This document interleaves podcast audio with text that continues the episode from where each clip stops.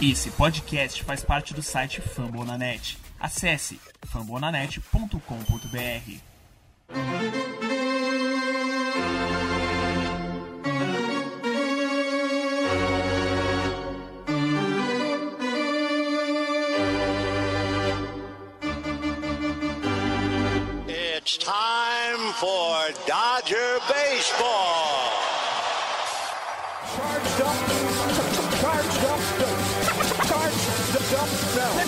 go, Dodgers! Let's go! Another home run party. They, they just keep coming at you.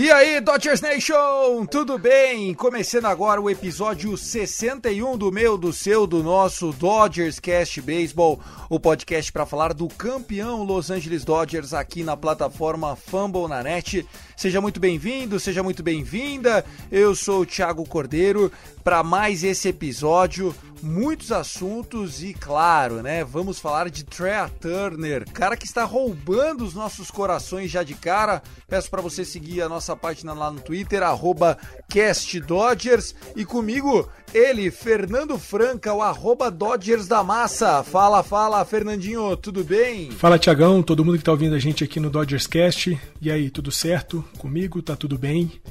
Vamos falar aí do nosso Dodgers. Começou uma segunda metade de temporada ainda um pouco lento, mas as chegadas do Scherzer, do Trey Turner, o esquentamento aí do AJ Pollock, City Tree, quem sabe até o Bellinger querendo aparecer, vai nos trazer coisas boas e a gente vai retomar aquilo que é nosso de direito, que é a liderança da divisão oeste da Liga Nacional. Tá animado, homem, é isso. O episódio chega para você em todas as plataformas digitais. A gente faz parte da família Fumble na Net, né? Nós estamos lá performando muito bem, graças a Deus, mas sempre é possível mais. Se você conhece alguém que torce pro Lakers, você conhece alguém que gosta de Los Angeles, já foi para Hollywood, indica o nosso podcast, tenho certeza que a gente vai ajudar a aglutinar cada vez mais fãs do beisebol e principalmente fãs do Los Angeles Dodgers. Obrigado a todos aqueles que mandaram mensagem no meu perfil pelos 100 episódios do Rebatida Podcast.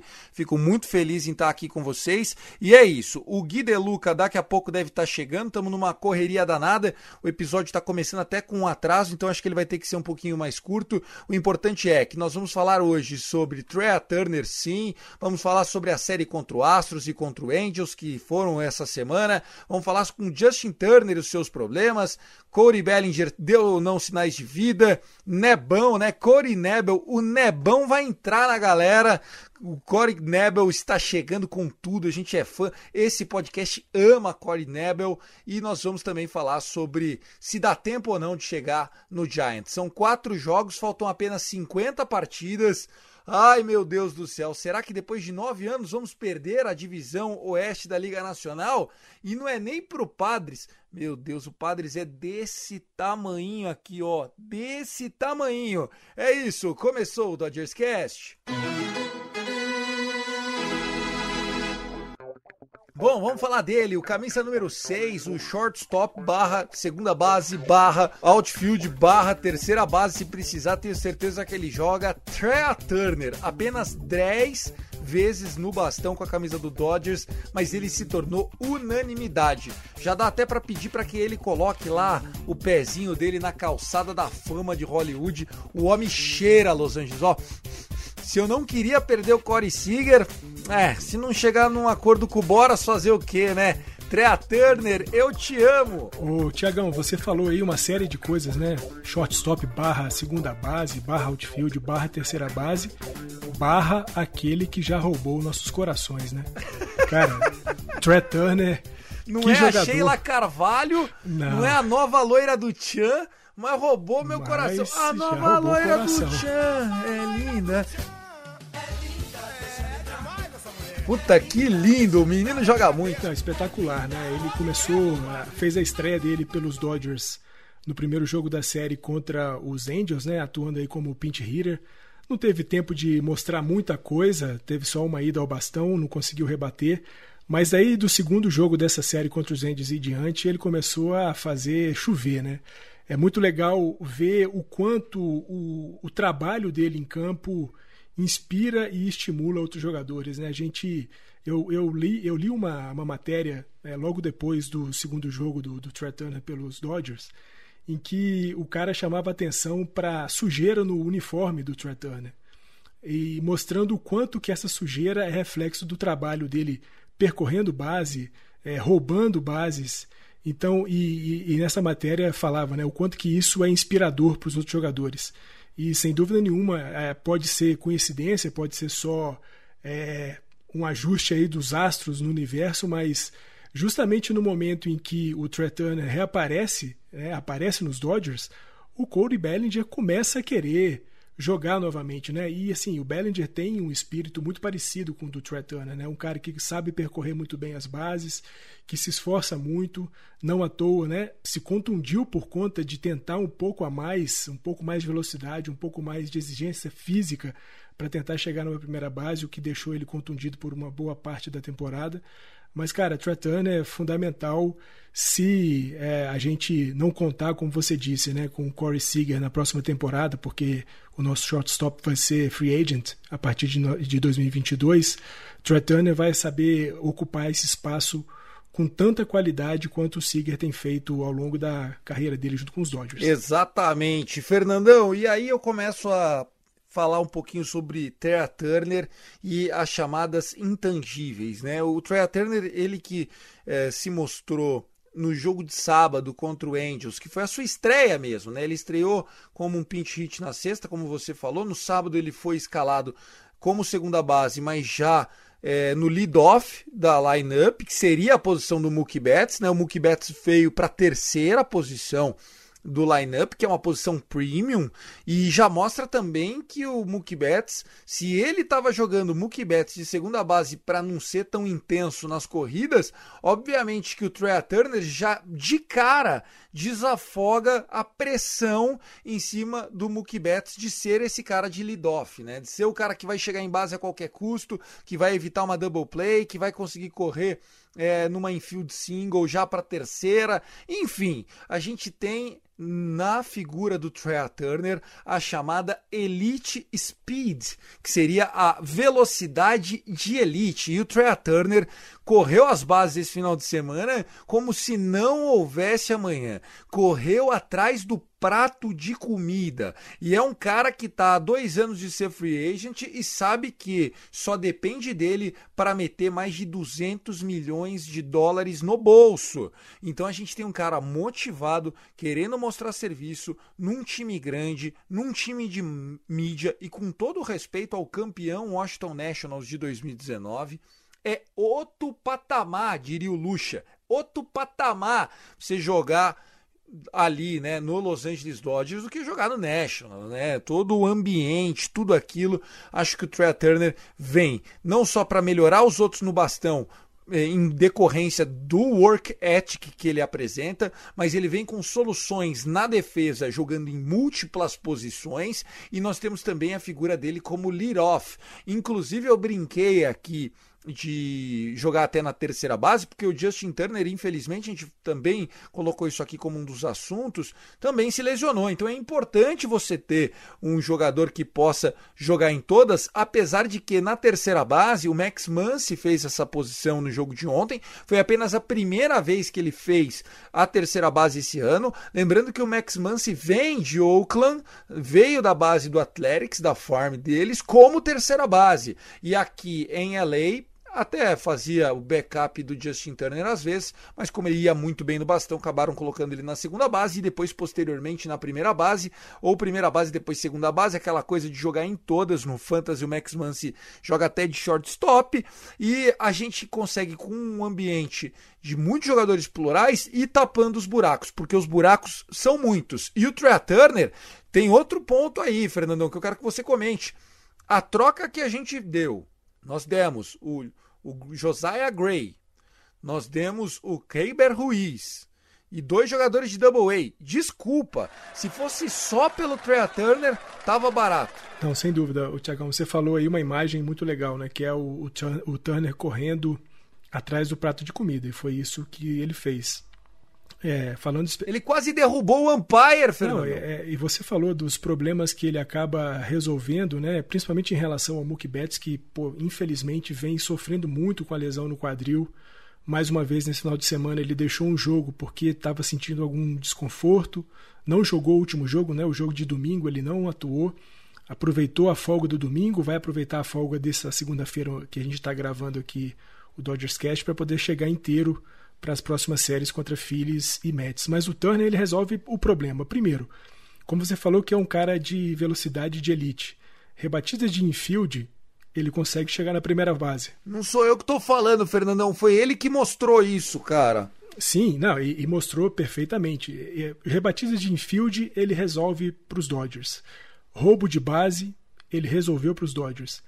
E defensivamente, a realização de double plays que a gente vinha falhando muito, é, com principalmente naquela fase né, que o Noise acabou jogando ali na segunda base, ou mesmo jogando de shortstop e as coisas não aconteceram direito. E agora a gente tendo é, Corey Seager de shortstop, ele na segunda base e o Max Muncy jogando de primeira base, a chance de que a gente consiga resolver uh, entradas com double plays são muito grandes. Então, ele resolveu uma série de problemas e, assim, falando especificamente da troca, você está certíssimo. Se a gente tivesse feito essa troca do Keber Ruiz, do Josiah Gray só pelo Trey Turner, já teria valido muito. Mas, além de ter recebido o Trey Turner, a gente também trouxe Max Scherzer, né? Cara. só isso, só é isso. Bom, é isso. Ó, o Trey Turner, gente, que jogava com a camisa 7 no Washington Nationals e chegou aqui e encontrou com o Julio Urias, né? O nosso camisa 7. Ele escolheu jogar com a camisa 6 acho que fez bem, né? Número próximo ali. O Dodgers tem tradição de números baixos na camisa, né? Eu gosto de jogadores com é dígitos singulares, né? A gente tem agora o Corey Seager com a 5, o Trey Turner com a 6, o Julio Uria com a 7. Gosto de jogadores quando eles usam né, os números um pouco mais baixos. E gostaria de dizer também que o Trey Turner chega para ser o lead-off desse time, mesmo quando o Mookie Betts retomar né, a, a sua a sua saúde, né? Conseguir jogar com fluidez. Mookie Betts que é espetacular como lead-off, mas justamente para a gente tentar preservar esse quadrilzinho dele, acho mais fácil ele terminar daqui para frente jogando como segundo do lineup, terceiro eventualmente do lineup. Não precisa também virar clean-up nosso, né? Mas segundo ou terceiro tá muito bem jogado ali pro Mookie Betts e aí a gente só vai revezando o Max Muncy, né? Quando for um pitcher canhoto, por exemplo, você joga o Trey Turner que é destro, o Mookie Betts que é destro, o Max Muncy que é canhoto, e aí você volta com o Will Smith, o Polocão tá aparecendo também alto na nossa lineup. Vambora, porque tem muita coisa para comentar aqui no Dodgers Cast. Vamos falar da série contra o Houston Astros também da série contra o Angels e da distância de quatro jogos contra o São Francisco Giants. Essa semana, o Los Angeles Dodgers teve dois day offs, né? Um day off na segunda-feira e o outro day off justamente é, quando a gente está gravando esse episódio, né? A gente teve na segunda, na quinta e agora de novo, na segunda de novo. Então, o, o Dodgers está com vários day offs ali, por quê? Porque vai encarar a estrada, né? Vai pegar a Costa Leste. Mas antes disso, teve apenas cinco jogos na semana passada, com dois day offs e mesmo assim o Dodgers não aproveitou o descanso, né? Splitou a série de dois jogos contra o Astros numa casa lotada, Dodgers Stadium abarrotado, a gente conseguiu a façanha de perder para os caras num shootout e depois na quarta-feira é, começamos muito bem, né? Metemos oito corridas logo cedo e tal. Depois eles deram uma encostada. É o Astros, nunca vai ser fácil.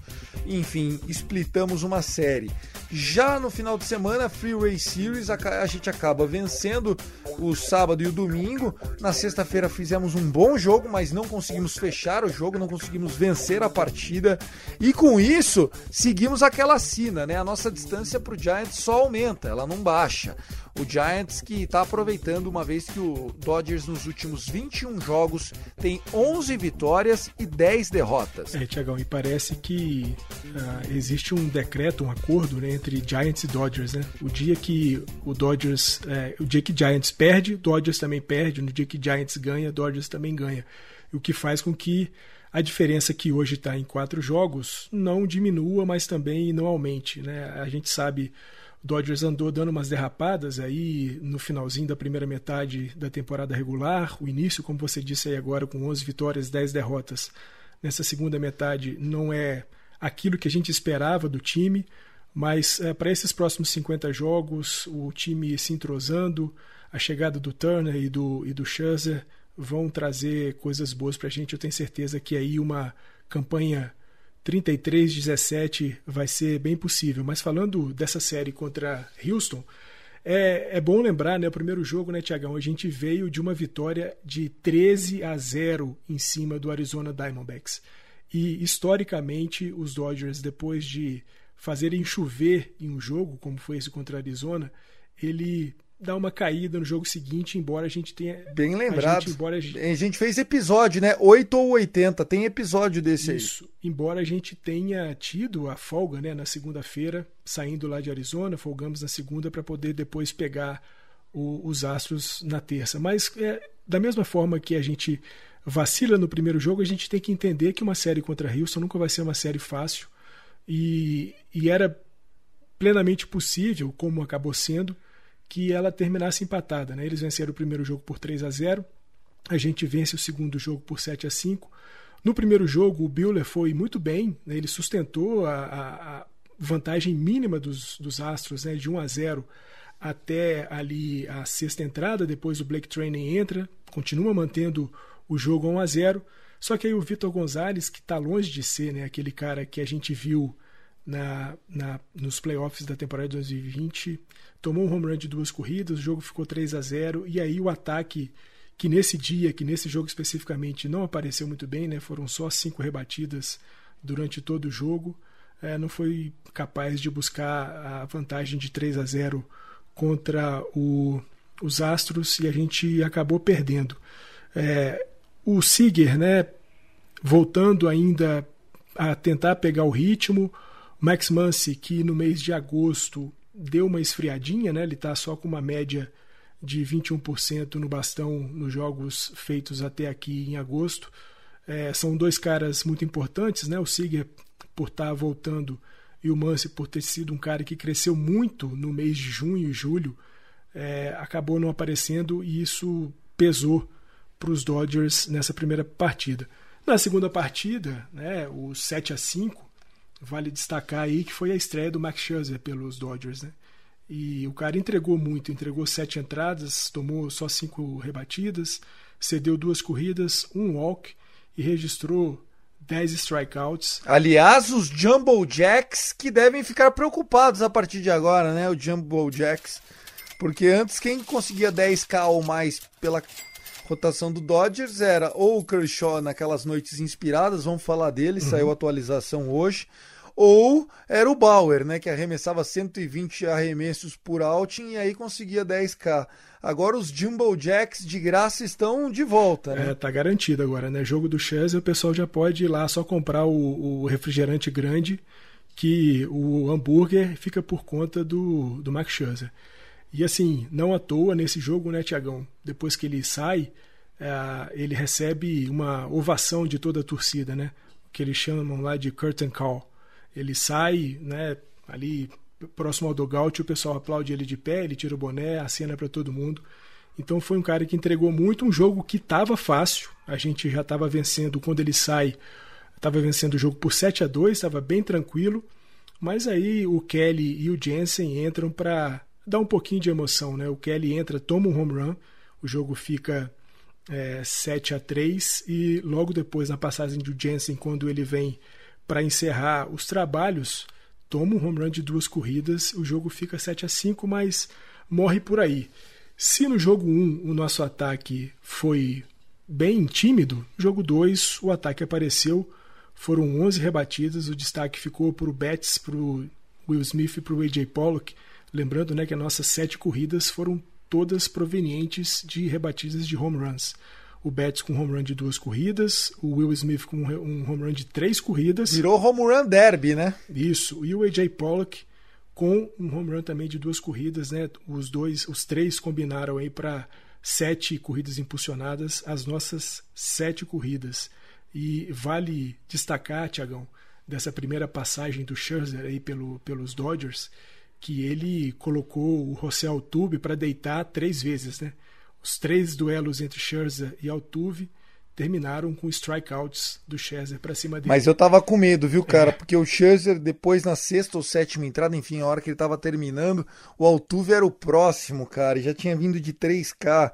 E você sabe, né, cara? Não é muito simples ficar dando K no Altuve. Duas vezes no mesmo jogo é bastante. Três, então.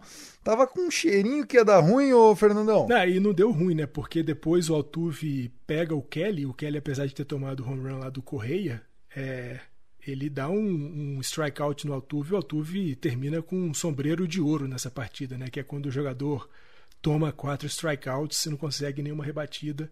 Então foi um, um dia bom pela vitória, foi um dia muito legal por ter visto o, o Chesa estreando com a nossa camisa, mas também é muito legal ver o Rossel Tuve se dando mal, porque ele e o Correia não merecem nada de bom esportivamente.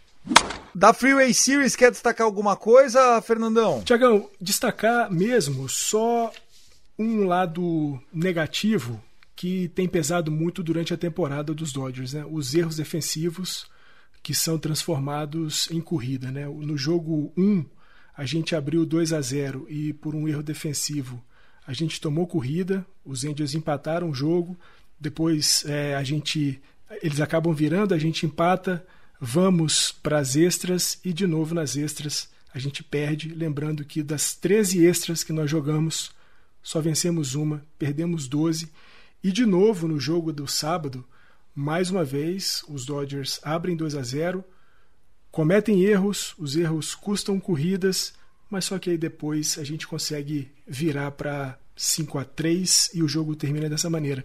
Então eu acho que também a gente né, destacou o Turner no começo do nosso episódio. É muito importante pensar no quanto ele pode contribuir para que esses erros é, de infield sejam mitigados ou mesmo até extintos, né?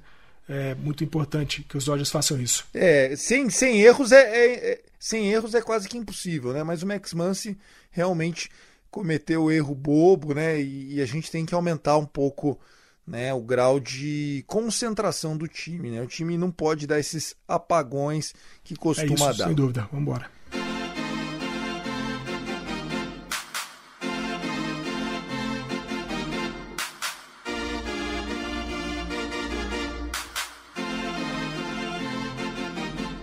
Bom, vamos lá, começando mais um assunto, a gente resolveu fazer uma pausa aqui porque o homem estava chegando na área. Comece dando as boas-vindas nesse episódio 61, meu amigo arroba Gui de Luca. Fala, Tiagão! Fala, Fer, beleza? Pô, Fer, bom demais ter você aqui de volta. Sempre bom falar sobre Dodgers com você, tava fazendo falta, né? Porque desde que eu voltei, desde que eu voltei eu não te encontrei por aqui ainda.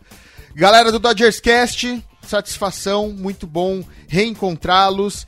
Tô pegando o bonde andando aí no meio do caminho, mas tá tudo fresquinho. Vamos lá. Tá certo. Ó, seguinte, a gente já falou aqui do episódio do Trey Turner. Que homem, hein? Em 10 at-bats fez chover. E agora, depois de analisar as séries da semana que já passou, vamos fazer uma reflexão do que está por vir essa briga. São 50 jogos. Eu só queria falar, desculpa te interromper, eu só queria falar que eu tô apaixonado pelo Trey Turner. Pode, pronto, então, pode continuar. Seja bem-vindo ao nosso fã-clube aqui. Acabamos de abrir um fã-clube a Trey Turner. E parecemos adolescentes aqui acompanhando Trey Turner na revista Capricho. Nós estamos felizes demais com, com a vinda dele. Sim, eu, eu, eu quero um pôster, eu vou botar um pôster atrás. Eu, eu já tenho o pôster dele colado na porta do meu guarda-roupa. É, eu quero um também. Bom, a grande sacada é a seguinte: faltam 50 jogos e nós estamos quatro jogos atrás do São Francisco Giants. E a pergunta que fica é: dá tempo ou não dá? É, o Fernandão fez uma previsão aqui de 33-17, de que esse número seria suficiente para garantir a ultrapassagem. Lembrando que a gente não depende mais só de nós. Né? Estamos quatro jogos atrás do Giants, mas só temos três confrontos diretos com eles a partir de agora. E os três jogos são em São Francisco, são na Bahia ali de São Francisco. Você, é, Gui, como é que você tá? Tá confiante com essa disputa?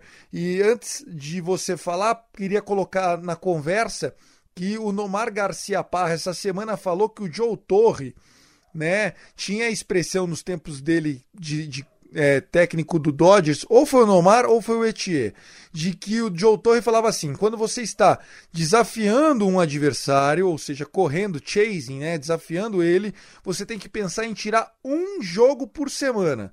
Se a gente está quatro jogos atrás, quatro semanas ainda dá tempo. Provavelmente foi o Ifir, né? Porque quem teve contato com o Joe Torre foi o Ifir. O Garcia Parra já tinha saído. É, mas, cara, é isso, né? É uma conta, é uma conta que faz sentido, é uma conta justa.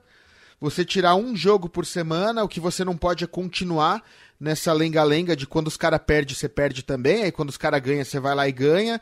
E porque os caras abriram, ficou todo mundo esperando os caras abrir, abrir, abrir o bico. A gente mesmo aqui tá falando desde abril que os caras não iam aguentar, eles estão segurando. Os veinhos lá volta é, volta da, da injury list, sai batendo 3, 4 home runs seguido.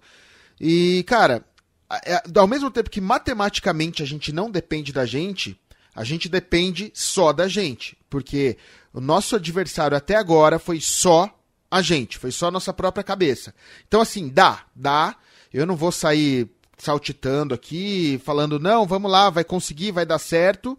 É, mas é aquilo também se não der, cara, já pensa em 2022, porque entrar no wildcard contra os, os padres com essa mentalidade que o time vai estar agora, que, abre parênteses, eu acho que mudou com a chegada do Scherzer e principalmente do Trey Turner.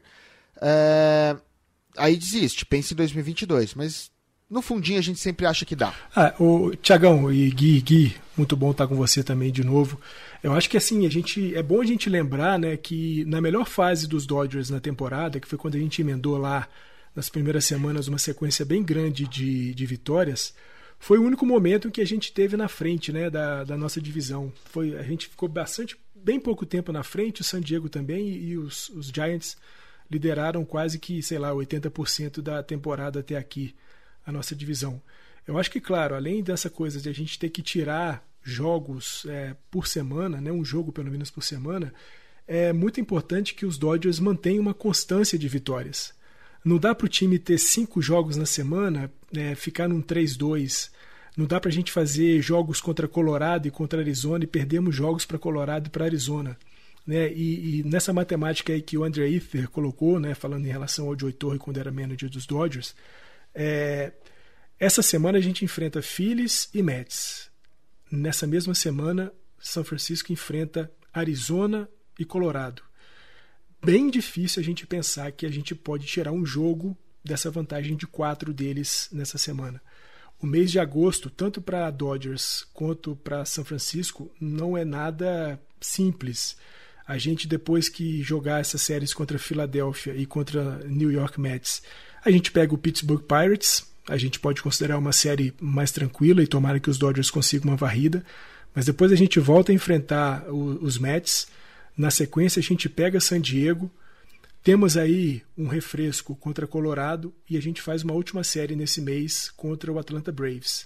Os Giants. O Atlanta Braves que tá vivinho na disputa, hein? Exatamente. Foi um time comprador nessa, nessa temporada, nessa fase final aí das trocas. A gente, muita gente que pensava que Atlanta estava já fora do baralho. A queda do, dos Mets lá na divisão é, leste, é, aliás, a, a, a, subida do time lá na divisão central dá muitas condições para que eles consigam é, chegar na liderança da divisão. Wildcard, eu acho muito difícil que esse, esses wildcards não fiquem dentro da nossa divisão. Então, qualquer outro time que queira é, postular lá em outubro vai precisar ganhar a sua divisão e Atlanta está vivo para isso. São Francisco fecha esse mês de agosto, depois dessas séries contra Arizona e Colorado. Eles fazem Mets, Ace, Mets novamente, Atlanta e Milwaukee. A reta final deles do mês de agosto é um pouco mais difícil que a nossa, porque eles têm um refresco agora nesse comecinho, mas depois as coisas esquentam. A gente ainda tem um refresco contra Colorado e vamos ver como é que San Diego chega, né? A cabeça de San Diego, como é que vai estar. Tá. O time é, deu uma derrapada nas últimas, nas últimas semanas. Ainda tem uma folga razoável, pensando em vaga de wild card, mas eles têm que começar a olhar para Cincinnati Reds, porque é um time que está crescendo também de produção. Foi um time que trouxe algumas peças legais agora é, na fase final das trocas. E San Diego pode se sentir pressionado, porque a rotação deu uma caída. O Snell. Os últimos dois jogos do Snell foram bem legais, mas o Davis deu uma caída, o Musgrove deu uma caída, o Bupen tem vacilado um pouco. O Tatis está machucado, né? vale lembrar isso também. A, ausência do Tatis é, é muito sentida pelo time de San Diego. Vamos ver como é que San Diego chega para essa série contra os Dodgers e vamos ver também como é que a gente chega para essa série contra eles, para ver se sim essa teoria aí de tirar um jogo por semana em relação a São Francisco consegue é, se fazer valer até o final do mês de agosto. Eu não acho que o mês de agosto seja o, mês que a gente vai conseguir roubar a divisão, mas a gente tem que fazer para estar o mais perto possível para que em setembro qualquer vacilo de São Francisco seja suficiente para os Dodgers tomarem a liderança. É, eu acredito que o Giants está performando muito bem, né? Acima de qualquer expectativa, é a melhor campanha da MLB. Nesse momento eles estão 71-41, né? Eles estão 30 jogos acima dos 50% e ainda faltam 50 jogos para serem disputados, né?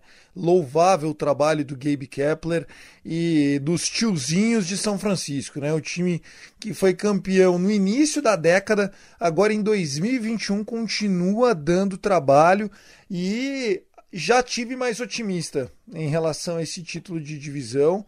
Agora já tô até torcendo mais pro Reds, Gui para ver se o Reds tira o, Pir o Padres da, da história, viu? Para pelo menos eu dar risada, mesmo que eu perca no jogo único. Pois é, cara, é surreal que os Dodgers, mal das pernas, com, com problemas de lesão, digamos assim, tá tão acima dos outros, né? A gente tá atrás do São Francisco Giants, mas acima de todos os outros. Eu também tô torcendo para chegar algum time de fora aí e, e tirar os Padres, porque porra, ouvir encheção de saco da galera de São Francisco e de San Diego no mesmo ano vai ser duro. Né? Então eu quero que chegue alguém de fora. Tô torcendo pro, pros Reds encorpar. Eles tomaram uma agora, né? Do. O Reds, eles estão numa boa sequência, né? O Reds, eles vêm fazendo um bom trabalho, né? É, então, verdade. E era o que eu ia falar, aí deu branco aqui.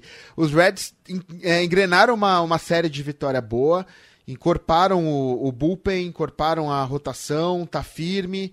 A gente não pega mais eles esse ano, pega? Aí é o Fernandão que pode responder. Não, não temos mais jogos contra Cincinnati. Bom, menos mal. Eles pegam alguém da nossa. Você sabe dizer se eles pegam alguém da, da nossa divisão? São Francisco eu sei que não pega. Ah, tá. Mas o, o San Diego não sei ainda, mas São Francisco não. Torcendo para que pegue, né? Porque daí é a chance deles tirarem o jogo. Pô, exatamente. Jogo é, é isso que era esse o meu ponto. Aliás, aliás, só só fazer fazer uma, uma correção aqui, Gui. Uma série do dia 17 ao 19 é contra os caras lá na casa deles, é contra os Reds lá na casa deles. Tá bom. É isso.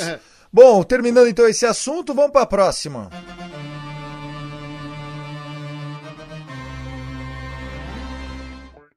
Vamos falar da série contra o Philadelphia Phillies. Se tem um time quente e que não era bom enfrentar agora, esse time é o Philadelphia Phillies, né? A equipe que tem Bryce Harper performando como um legítimo MVP está a oito jogos consecutivos apenas com vitórias, assumiu e já abriu dois pontos de vantagem em cima do Atlanta Braves. O Philadelphia Phillies vem de varrida contra o New York Mets e a gente começa na Pensilvânia, uma série chatinha. Terça, quarta e quinta-feira, três jogos, 8 horas da noite na terça e na quarta, com transmissão para o Brasil, um desses jogos. E na quinta-feira, sim, Afternoon Baseball, a gente ama. Duas horas da tarde, Julio Urias enfrentando um braço do Philadelphia Phillies. Olha, eu queria estar tá bastante otimista para essa série. E de fato a gente tem aí Max Scherzer David Price e Julio Urias, né? Na sequência aqui, escalados para essa, essa rotação dos jogos fora. Mas é muito difícil varrer um time fora de casa, né? Muito mais provável a gente sonhar em vencer a série 2-1 já seria um ótimo tamanho. Ô, Tiagão, é, só antes de comentar sobre isso, fazer uma correção, né? A Atlanta está realmente lá na, na divisão leste, já é o segundo, roubou a segunda posição dos Mets, que perderam a primeira posição para os Phillies depois de serem varridos nesse final de semana. E como você disse, não seria o melhor time para se enfrentar nesse momento, né? Com o Bryce Harper jogando o que está jogando. A gente pega é, dois arremessadores muito bons, né? O Aaron Nola no primeiro jogo amanhã, na terça-feira, enfrentando o Scherzer. Depois o Price pega o Kai Gibson, que foi uma aquisição do time dos Phillies, vindo do Texas Rangers. A gente não sabe ainda que braço vai aparecer no jogo final da, da série contra o Urias, mas eu tô com você, Tiagão. Eu acho que pensando em campeonato, vencer a série é muito bom. Varrida, muito difícil de pensar numa varrida contra o time dos Phillies, sobretudo porque os caras estão jogando muito. O Bryce Harper é, performando como MVP, como você disse. Mas acho que sim, vencer a série seria muito bom. E depois, quem sabe, né, aproveitar a fragilidade do time dos Mets e aí sim pensar numa varrida que eu acho mais possível, apesar de ter, ser também difícil. Não, exatamente. Se tem um, é o que o Thiagão falou, se tem um time que a gente não devia pegar agora, esse time é o Philadelphia Phillies neste momento. No jogo de ontem, os caras vieram com shoot, shootout, complete game do Wheeler, Uh, Segura, Bryce Harper e JT Realmuto batendo uh, home run. Segura e Harper acima dos 30%. O próprio Realmuto deu uma acordada, não começou muito forte, mas deu uma acordada. Os caras estão quentes, fora os outros, né? O bom, a galera vem para cima. Então, não queria pegar os caras agora. Vou comemorar se a gente conseguir ganhar a série, mas eu eu confesso que um 1-2 um, aí é, é, realidade. Meu Deus do céu, tamo bem demais, viu, Gui? A gente espera meia hora pra você vir com esse banho de água fria em nós. Puta que pariu, viu?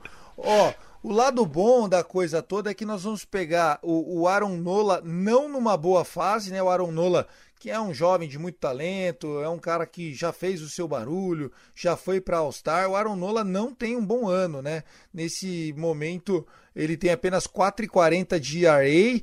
Em é, agosto, ele fez um jogo péssimo, tomou cinco corridas em cinco entradas, né? E jogando em casa, quatro vitórias, duas derrotas, 3 e 18 de ERA.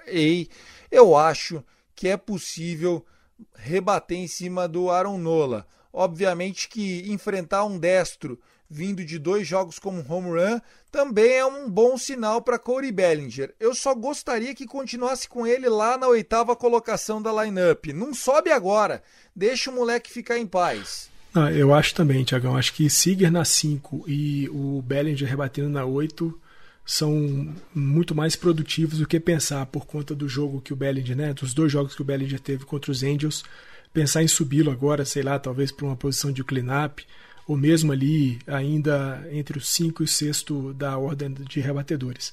É, é, é, bem verdade, você disse, né? A gente sempre fala aqui que séries contra destros são sempre vantajosas para a gente. É verdade, o Nola não está no seu melhor momento, mas a gente também sabe, né? Canhotos ruins viram St. Kufax contra a gente e destros ruins, novos é, grandes arremessadores destros. É, a verdade é que ter o Scherzer arremessando para a gente traz um pouco mais de tranquilidade. E se a gente conseguir beliscar algumas corridinhas ali no começo do jogo, tirar um pouco da estabilidade do Nola, isso já vai contar é, grande vantagem para a gente conseguir a vitória. É, o grande lance para mim está nos dois jogos seguintes. E aí eu entendo muito o que o Gui está falando, né, sobre uma série terminar 1-2 contra a gente, né, uma vitória para a gente e duas vitórias para os Phillies, apesar de também sentir nisso aí que o Gui está falando um pouco de influência do nosso Gabriel Barros, né? Essa coisa da zica reversa que sempre, sempre Os caras não vale nada. Nem no Dodgers Cast os caras falam mais sério, pô. Ô, louco, né? Não, aqui, aqui eu não ativo a ZR, não. Aqui eu não tô é, ativando cara, a ZR, não. Mas o, o Price, apesar de ter tido um jogo interessante contra os Angels, é, já ali no final, depois de uma insistência do Dave Roberts de fazer ele arremessar na sexta entrada. Eu acho que isso foi um erro e que custou aí duas corridas contra a gente naquela série contra naquele jogo 2 contra os Angels. E Urias, né, que mostrou também um pouquinho de falta de controle nos arremessos. É, eu andei lendo aí em alguns blogs e, e jornais do, dos Estados Unidos que o Urias tem sido um dos pitchers que mais sentiu falta do uso da colinha na bola. Eu acho que a gente tem visto isso um pouco do, do Urias, apesar dele ter feito um bom jogo contra a Arizona, mas a Arizona a gente tem sempre que fazer um, um balanço mais, é, é, mais conservador, porque não é um time que a gente possa ver medir desempenho tanto de rebatedores quanto de arremessadores. Então, é, essa sequência Price e Urias me deixa um pouco preocupado, mas também a vitória no primeiro jogo pode influenciar a, tanto negativamente os Phillies quanto positivamente os Dodgers. Eu gosto muito de começar a série como tá no, o nosso lineup com o Corey Bellinger protegido lá no fim. Não coloca pressão nas costas do menino. O cara saiu do Dodger, do Dodger Stadium é, bem, com a moral alta. É, toda vez que ele ia pra at-bat, a galera vibrava. Não tinha ninguém botando pressão nas costas dele. E deixa ele lá, deixa ele protegidinho lá, porque a gente vai precisar desse, desse bracinho. Não só na temporada toda, mas também, principalmente nessa série. A gente vai precisar dele. E não é questão, não é nem ZR, de verdade, porque eu fico um pouco preocupado Uh, não é pelo, pelo nosso, pelos nossos arremessadores, cara. Porque assim, às vezes o Urias vai lá e cede três corridas e, e, e fecha seis entradas, faz um, um, um jogo, um quality start ok. Só que o ataque não faz nada. O ataque, cara, enche base, vai lá e não, não, não sai nada. Então a gente. É, é isso que eu ainda temo. E o jogo contra os Angels me deixou muito preocupado por isso. Muito menos pelo, pelo próprio Corey Bellinger, que nos jogos contra o, os Angels veio numa sequência. Ele tá em sequência de hit, né, Tiagão? Ele tá. Ele tá em strike, não tá? Seis, então, jogos, seis jogos seguidos. Então, é, é o que menos Exatamente. me preocupa neste caso, sabe? E, e, uma, e uma vantagem, né? Ele parou de swingar em bolas fora da zona de strike, né? Porque uma coisa é você tomar um strike que a bola vinha na zona do strike, você girou e errou a bolinha. Beleza, mano, acontece. Ok. Agora, o que tava dando raiva do Corey Bellinger é que ele chegava lá e girava nas três primeiras bolas que mandavam, tudo na casa do cão, e aí não conseguia produzir nada. É ansiedade, cara, é ansiedade. Isso aí que é o, é o que a gente sempre fala aqui, é o jogo mental que é o beisebol. O cara entra lá ansioso, querendo Eu preciso acertar, eu preciso acertar, eu preciso acertar. O cara vai em todas. O cara vê aquela bolinha com efeito, ele fala, nossa, tá vindo, vou. E o cara gira. Gira, vira aquele 360 e cai sentado. Só falta isso. Então agora ele, acho que deram uma acalmada nele. Ele tá olhando melhor pra bola. E pelo menos ele tá fazendo contato. E os contatos dele, ele não tá mais só buscando contato alto, aqueles contatos que morrem no center field. Ele tá buscando single. Pô, vai no small ball, cara. O Japão foi campeão olímpico na base do small ball. Vai no tal do small ball. A gente fala isso. Tá, Will Smith, o cara só quer dar burdoada toda hora, toda hora burdoada. Cara, vai. Faz igual o Pollock. Porra, olha o que, que o Pollock tá fazendo. É uma single, é uma dupla. Vai assim, vai assim que a gente chega lá. A gente, se for assim, a gente ganha essa série dos filhos. Eu, eu falei muito, né, nessa série contra, uh, contra os Angels, a última série que a gente disputou da quantidade de flyouts, né? Os, os Dodgers indo muito para a rebatida de home run. Eu acho que assim, eu falei isso muito no Twitter, né? Os Dodgers têm que voltar a jogar beisebol e esquecer o home run ball. A gente tem que jogar beisebol, é o que o Gui falou. É, mirar o exemplo do Trey Turner, mirar o exemplo do AJ Pollock.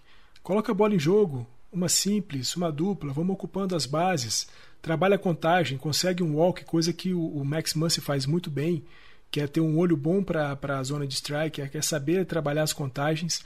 E assim, ocupando base, a gente vai fazer corridas. Não adianta querer rebater home run em todos os swings, em todos os at-bats, porque isso não vai acontecer e isso vai minar a confiança dos caras, porque o que a gente viu de flyout nessa série contra os Angels, pô, não tá brincadeira. Vamos falar da série contra o New York Mets, né? Se teremos jogo transmitido para o Brasil na quarta-feira, Fernandão, é isso? Contra o Phillies? Isso, o jogo de quarta-feira na ESPN é transmitido. E aí a gente vai ter os jogos 1 e 3 dessa série sexta-feira e no domingo Sunday Night Baseball a transmissão do antigo Brooklyn Dodgers indo até o New York Mets. Para quem não sabe, o New York Mets usa as cores azul e laranja para homenagear justamente o azul o Los Angeles Dodgers, o laranja, eu nem vou dizer para quem, mas você pode deduzir aí na sua infinita sabedoria do papai Google. O que, que vocês acham dessa série? Jacob DeGrom segue por fora, né? Sim, Tiagão, DeGrom ainda de fora, né? É, pelo menos pelas uh, projeções da ESPN, essa série que começa na próxima sexta-feira vai ter Biller e McGill. Depois, no sábado, a gente ainda não definiu o arremessador, mas eles virão com Teijuan Walker. E o jogo, né, o Sunday Night Baseball, vai ser Max Scherzer contra o Carlos Carrasco, aquisição aí do, dos Mets para essa temporada. É verdade, ó. Max Scherzer já em rede nacional para nós, gosto, hein? Gosto. Cara, será que não vai ser esse jogo eles não vão deixar para estrear, fazer a surpresinha domingo com o uniforme novo dos Dodgers, não? Tô pensando aqui pela data, né? Fora de casa, City Connection, acho difícil. Era agosto que ia sair, não tá na hora de sair, não? É, é o mês de agosto, mas me parece que o, o lançamento está previsto para o dia 17 de agosto. É muito difícil que os caras vão, vão fazer lançamento fora de casa.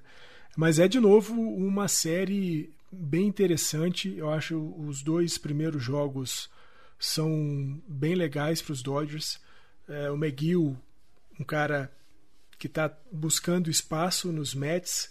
O Terran Walker tem alternado ótimos jogos com péssimos jogos. Chuta qual vai ser contra o Dodgers? Chuta, uma chance só. Não, vai ser, vai ser o péssimo jogo, sem dúvida. O cara, vai, o cara vai virar o Jake Pive. O cara vai virar New Combi, vai dar strikeout até na sombra. Não, é, eu, eu ainda acho que é, o Walker vai aparecer como o, a fase ruim dele contra a gente no jogo de sábado, apesar de ser importante pensar, é importante lembrar que a gente ainda não tem um arremessador definido, mas é, seja quem for que suba no montinho para a gente, eu acho muito possível que os dois primeiros jogos dessa série a gente consiga levar. E aí o jogo final, Sunday Night Baseball, a gente sabe o quanto que o Max Scherzer gosta de jogos grandes, e esse é um jogo grande não só porque ele é importante né, para os Dodgers é, pensando na temporada, mas porque também é um jogo que vai passar para TV americana né, do país inteiro. Então a gente vai ver o Scherzer de novo querendo brilhar.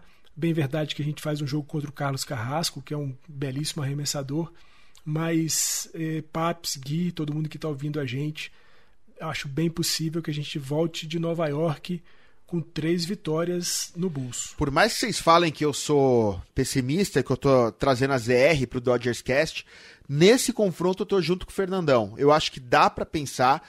O Mets tá com tá um time meio esfacelado, né?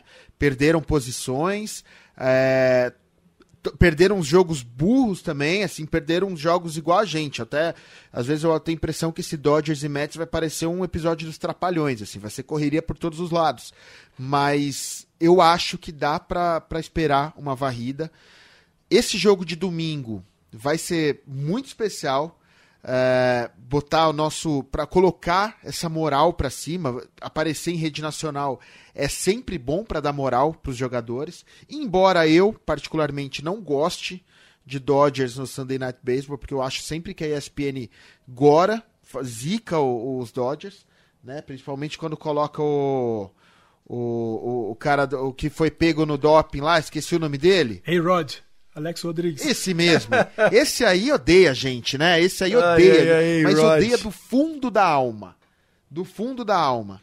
E, mas, cara, dá pra, dá pra esperar uma, um resultado bom para não deixar os Giants se distanciar tanto. Bom, momento das rapidinhas, começo eu aqui. Teremos Kershaw por mais tempo na IL, né? Ele e o Duff foram colocados na IL de 60 jogos, 60 dias, na verdade. Meu Deus do céu, que tapa na cara, ô Fernandão. Você zicou nós, mano, quando você veio com aquele lance de ressonância magnética. Já trouxeram o Cole Hamels. Que medo, hein? Que medo! Pô, Tiagão, mas eu falei, né, desde o começo, né? Aquela história de que, ah, não, é tudo simples, só um descanso de dois dias era o suficiente.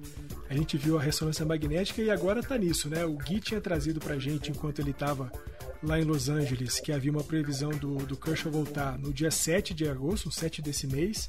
Nós estamos gravando esse episódio, esse episódio no dia 9 e sai essa notícia de que Kershaw somente em setembro certo o IL de 60 dias, mas esses são 60 dias retroativos, tanto para ele quanto para o Duff.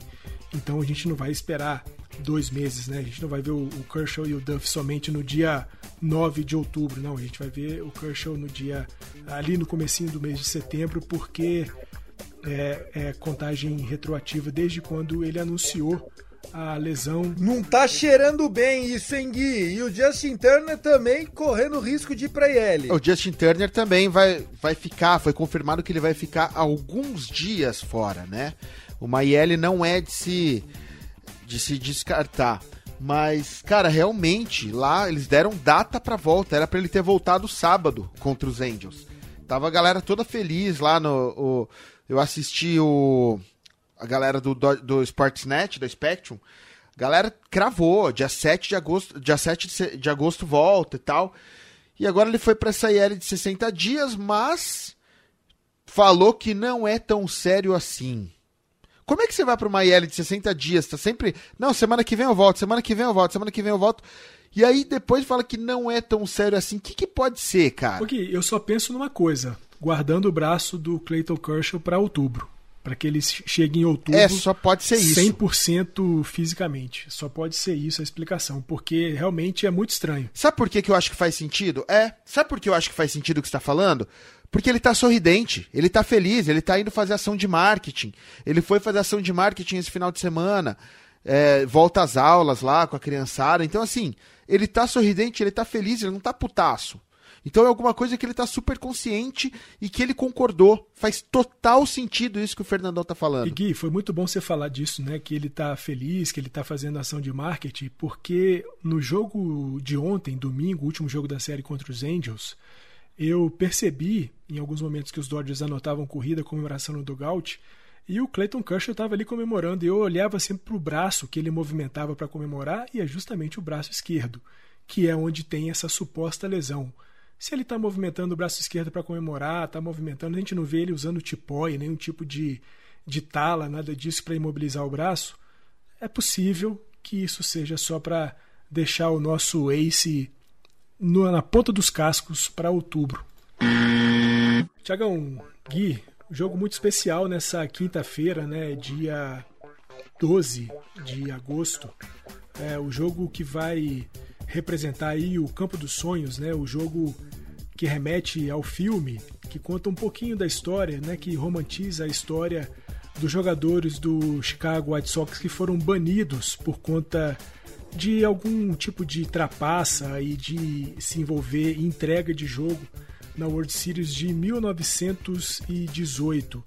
O jogo vai ser entre New York Yankees e Chicago White Sox e será disputado exatamente naquele campo que apareceu nas filmagens é, do longa-metragem que tem o Kevin Costner como o personagem principal.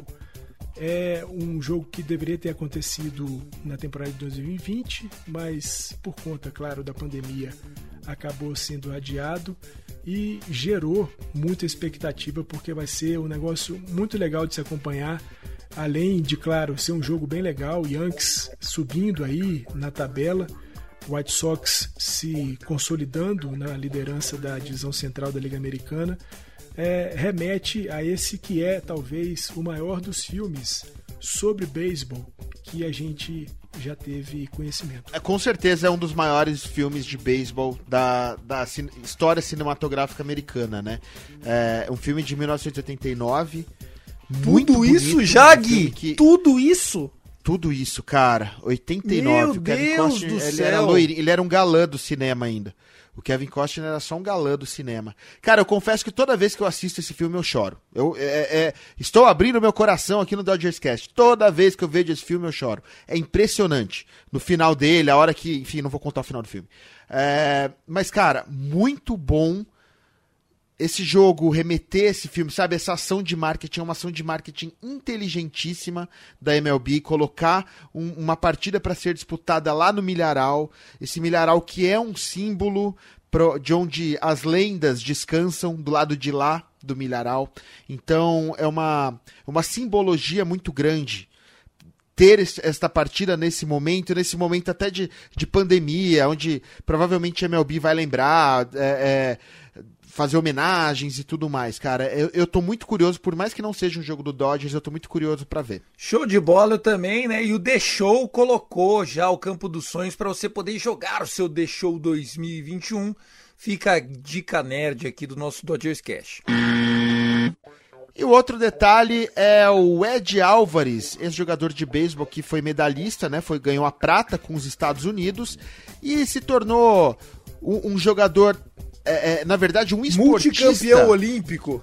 Multicampeão olímpico, porque o cara ganhou uma medalha na Olimpíada de Inverno em Sochi, na Rússia, e agora foi medalhista de prata no beisebol pelos Estados Unidos ao perder do Japão. Fantástica é... essa história, cara, né, meu? Isso, é um, isso é um feito, é um feito e tanto. O cara, ele tá no panteão dos esportistas, o cara sai da MLB, entra no panteão mundial, recordista, impressionante, impressionante esse feito. O cara que jogou, é, o grande destaque dele foi nos Marlins, né? Isso, ano passado, quando o Marlins, logo no começo da temporada, teve 18, 20 jogadores com Covid.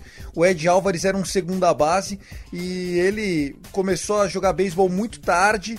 E ele era famoso porque ele era um patinador de elite americano, fazia o, reveza, o revezamento de 5 mil metros, estava na seleção americana, ganhou a medalha em Sochi e agora, é, como os times que jogam Olimpíada, né, não tem jogadores da MLB, ele estava desempregado, mas para MLB ele é ruim. Agora, para jogar com os caras ali, ele presta.